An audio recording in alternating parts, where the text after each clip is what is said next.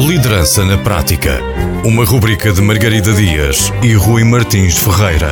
Um olhar sobre a capacidade de liderança e ideias que podem ajudar à criação de um bom líder em diferentes negócios. Liderança na Prática. Para ouvir na Rádio Antena Minho e em podcast em antenaminho.pt. Boa tarde a todos. Sejam bem-vindos a mais um episódio da rubrica Liderança na Prática. Hoje vamos continuar o tema do episódio anterior sobre os 12 elementos da excelência. Eu vou só recapitular aquilo que falamos no episódio anterior. E, aliás, se alguém tiver a ouvir o, o episódio em direto, deixe estar desse lado e continue a ouvir. Se estiver a ouvir em diferido, o ideal é ouvir o episódio 20 para que conheça as primeiras seis perguntas e passe agora para as restantes. Hum. Recapitulando então as perguntas iniciais sobre os, os 12 elementos da, da excelência. A primeira é: sei o que esperam de mim no meu trabalho? A segunda: tenho os materiais e equipamentos necessários para realizar o meu trabalho corretamente? Terceira: no meu trabalho, faço o que faço de melhor ou aquilo que sou bom todos os dias? Quarta: nos últimos sete dias, recebi algum reconhecimento ou elogio por realizar um bom trabalho? A quinta: o meu líder ou alguém no meu trabalho importa-se comigo como pessoa. E a sexta, alguém no meu trabalho que estimula o meu desenvolvimento. Portanto, estas são as necessidades, as primeiras duas, catalogadas pela Gallup como as necessidades básicas e as restantes quatro como as necessidades individuais e que sem elas estarem presentes no dia a dia do colaborador, o desenvolvimento, ou pelo menos o envolvimento do mesmo na empresa, uh, cai, ou não é o mesmo do que, do que poderia ser. E agora vamos passar às restantes perguntas. E aí, Margarida, a palavra é toda tua. Muito obrigada, Rui, e muito boa tarde a todos. E exatamente, o Rui fez aqui a recapitulação das necessidades básicas e das necessidades individuais, e o terceiro nível são as necessidades de trabalho em equipa, que no fundo vai nos responder à questão de se a pessoa se sente que pertence àquele lugar ou não. E a pergunta número 7 uh, eh, é: No meu trabalho, as minhas opiniões parecem contar? Atenção, que não é eu tenho a oportunidade de dar a minha opinião, porque isso na maioria dos lugares já acontece, ou pelo menos eu gosto de pensar que sim. De qualquer forma, elas são específicos no sentido de se elas parecem contar, porque uma coisa é, um, como estávamos até a falar no, no, episódio anterior, nem sempre há a intenção verdadeira de, de ouvirmos ou de, de, estarmos com o interesse de ajudar a outra pessoa a desenvolver-se, e então há muitos líderes que se ficam pelo superficial, ou seja, ok, diz aqui neste livro que eu tenho que dar oportunidade, que as pessoas têm que se sentir ouvidas, e então até existe esse momento uh, que muitas vezes é fácil perceber se as pessoas uh, estão com esse interesse ou não, porque podem permanecer em silêncio. Mas no fundo é criar este ambiente, não só onde as pessoas se sentem à vontade para dar opinião, mas onde elas parecem contar. O que é que isto quer dizer? Quer dizer que nem sempre vão ser seguidas, obviamente, mas uh, não só vão ser ouvidas, como vão ser tidas em conta. Ou seja, vai haver uma resposta, pelo menos, de porque é que não foi seguida, o que é que uh, as variáveis que estiveram de acordo com a decisão uh, depois da pessoa dar a sua opinião. E acho que não precisamos de andar aqui muito à volta disto, mas eu, eu trouxe uma, uma história que eu confesso que ouvi num podcast de um líder que conta que uh, estava com alguns problemas na sua empresa. Eles tinham uma equipa de cerca de 12 pessoas e resolveu fazer uma lista daquilo que para ele não estava a funcionar e que as pessoas tinham que mudar e convocou uma reunião com toda a gente. Mas antes de debitar a sua lista, resolveu perguntar: Olhem, o que é que vocês estão a achar de mim enquanto líder? O que é que. Uh, qual é a vossa opinião? Há alguma coisa que eu deva mudar?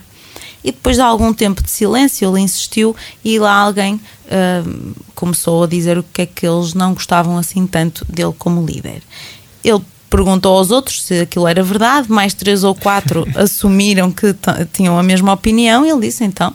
Uh, muito bem, vou procurar fazer essas mudanças que vocês me estão a pedir e vou convocar já uma reunião para daqui a uh, 30 dias sem lhes dizer que a intenção dele verdadeira era que nessa reunião, um mês depois, ele pudesse então ter a moral para dizer o que eles uh, tinham que mudar, visto que ele já deu o exemplo e mudou de acordo com o que eles pediram. O que é que aconteceu na realidade? É que depois dele fazer esse esforço e essas mudanças no sentido que a equipa pediu, nunca chegou a ser necessária essa reunião que estava agendada dali a 30 dias, porque todas as mudanças que ele queria ver aconteceram organicamente, naturalmente, porque as pessoas passaram a sentir eh, que estavam num ambiente mais seguro, lá está, passaram a sentirem-se ouvidas, isso foi suficiente para uh, ter esse efeito que ele tanto pretendia e achava que tinha que passar item a item. E vou passar já para a pergunta 8, que nos diz: a missão ou o objetivo da minha empresa faz-me sentir que o meu trabalho é importante. Nós já tivemos aqui uh, episódio sobre a cultura, que falamos um bocadinho sobre a missão, visão, valores, o quanto eles estão no site uh, da maioria das empresas, estão lá escritos, são bonitinhos, mas não são vividos uh, pelas pessoas, não, não refletem a forma de trabalhar verdadeiramente em termos internos. E uh, aqui, mais uma vez, estamos a, a trazer a pertença da pessoa, se a pessoa sente que aquilo que está a fazer é importante realmente, não é? Eu acho que é, é importante não só nesse propósito social ou até externo à empresa, mas também que o trabalho tem um significado. E há uma, uma experiência famosa feita por um professor de Psicologia e Economia Comportamental chamado Dan Ariely.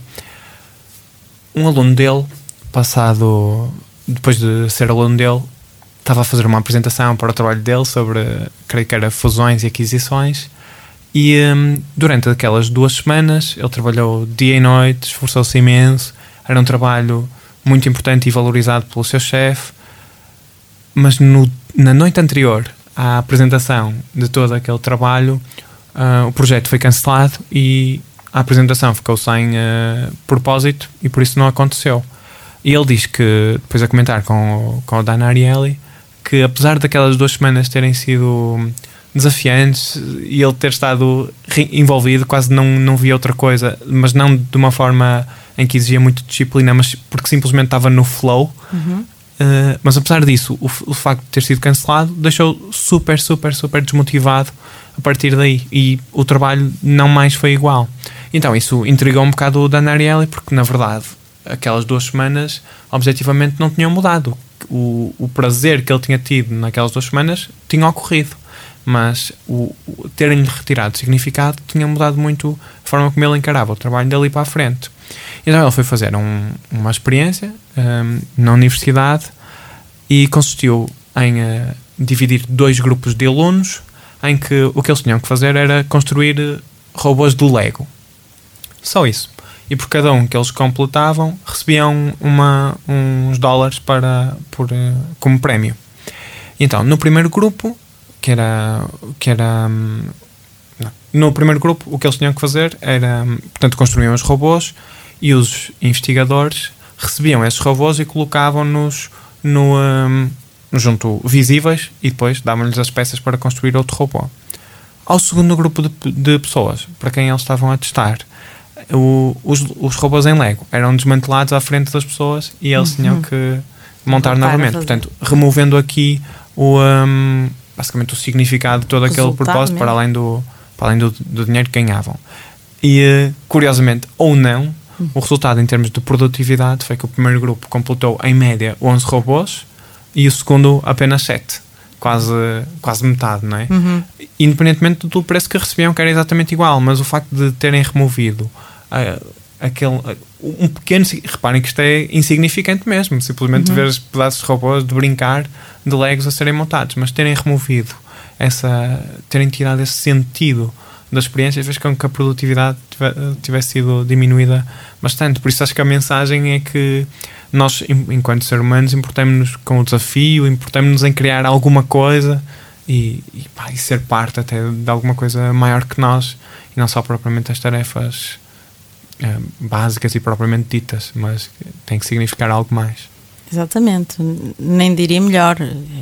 Nesse caso, até era o resultado que estava a ser destruído. E até acredito que na tua área isso seja relativamente comum, não é? Ou seja, um, o gosto do cliente, é, é, estamos a, a, falar de algo muito subjetivo, acredito que vá muita coisa parar ao caixote de lixo, literalmente. Acontece muito, é exatamente a, o, o que aconteceu com, com o tal estudante depois das duas semanas de trabalho. É quando algum trabalho vai eu noto na nossa designer quando algum trabalho vai eh, não é aprovado pelo cliente é mesmo muito muito frustrante para ela e pronto não é fácil gerir essa expectativa também exatamente ou seja também uh, estas perguntas associam-se uh, ao contexto não é à, ao mercado em que se está a trabalhar e a, e a sua importância uh, também não esquecendo que já estamos num nível mais alto da pirâmide e quando tentamos uh, introduzir estes, esta, esta parte da missão, do, do, do sentimento de pertença uh, a quem,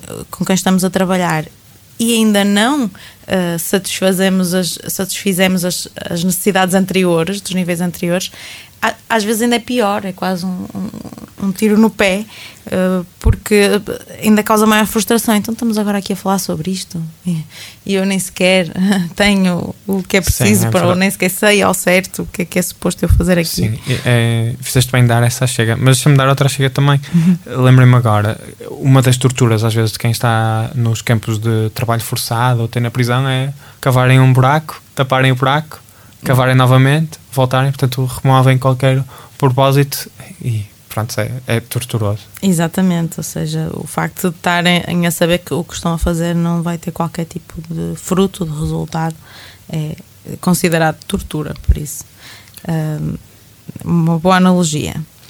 Vou passar para a pergunta 9, que nos diz: Os meus colegas de trabalho estão comprometidos em realizar um trabalho de qualidade?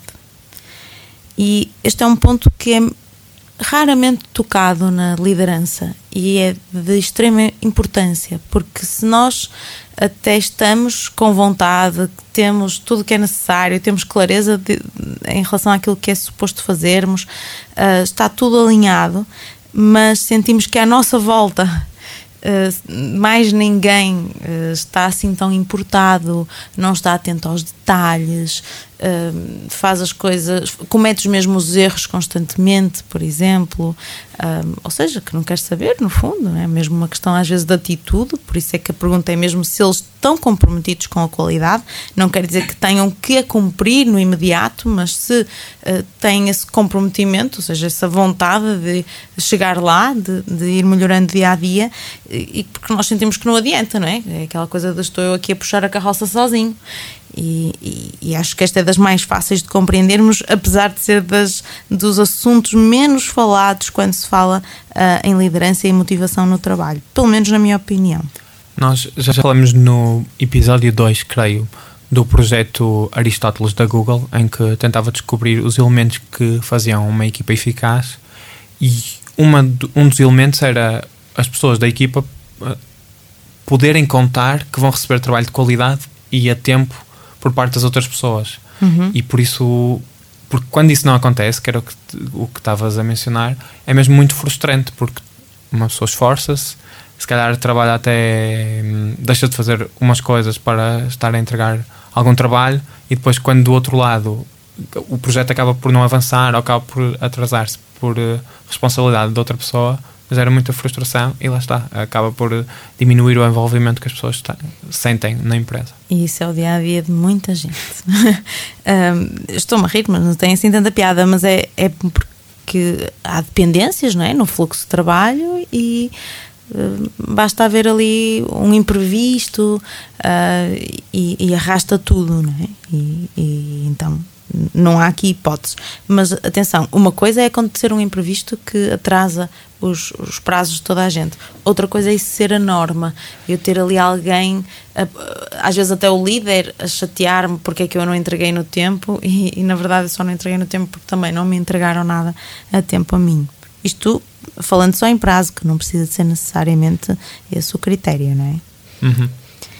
E vamos para a pergunta número 10, a última deste nível do trabalho em equipa, que é muito simples. Eu tenho um melhor amigo ou melhor amiga no meu trabalho. E esta pode parecer estranha, não é? Associar aqui a amizade, acho que não estamos a, necessariamente a dizer que tem que haver uma amizade que até extrapole para fora do local de trabalho também. Isso seria pedir muita coisa, também não tem mal nenhum se isso acontecer. Um, aqui esta pergunta já foi outra pergunta, foi sendo alterada e o que procura é entender se a pessoa tem pelo menos uma pessoa, independentemente de ser o líder ou não, em quem ela confia piamente, em quem ela sabe que se eu uh, se me correr mal alguma coisa, aquela pessoa vai me salvar, é aquela que eu vou pedir ajuda. Um, há ali uma união e diz pelo menos um melhor amigo, não é? Às vezes, ou seja, uma equipa muito unida até pode ser difícil para a pessoa escolher se tem mais do que um, mas se tem pelo menos alguém em quem confia. No fundo, é o que esta pergunta quer um, perceber se, se, a quem está a responder, não é? Apesar de ser assim tão direto de se tem um melhor amigo. Eles, entretanto, com as pesquisas perceberam que esta era das uh, melhores formas de retirarem essa informação. E não é surpreendente, porque às vezes quando ouvimos comentários como o salário não é muito bom, mas eh, o ambiente é bom e a equipa é boa, portanto há aqui um trade-off entre as pessoas que trabalham comigo e que me acrescentam alguma coisa, que me fazem feliz, uh, mesmo que isso signifique estar num emprego em que o salário não é tão alto. Portanto, claramente envolve o envolvimento das pessoas isso é um dos fatores que Exatamente, contribui. até porque o contrário já havia acontecer, ou seja, pessoas aí a saírem de um ambiente mais tóxico em que se calhar não confiavam em ninguém para irem ganhar menos, arriscando porque não sabiam com quem iam trabalhar, não é? É difícil eh, ter essa percepção quando se está a mudar, mas era eh, tinham como não tinham ninguém em quem confiavam, uh, tinham, tiveram essa uh, vontade de mudar a esse ponto. Olha, o que me, o que me leva a, um a pensar. Há, há, um, há um livro que se chama uh, Tribal Leadership. Eles falam às vezes que o líder estabelece. É, é fácil estabelecer uh, fazendo uns a uns, etc. Portanto, relações de um a um. Uhum. Mas nem sempre o líder promove as tais tríades. Portanto, as conexões entre os elementos da equipa. E tendo em conta este elemento como sendo importante para o envolvimento das pessoas na empresa, é também eh, missão do líder, ou pelo menos trabalho dele, fazer isso, porque ajuda a que as pessoas se sintam melhor na empresa. Portanto, promover o ambiente entre, entre as pessoas e, quem sabe, Sim. amizades também. Exatamente.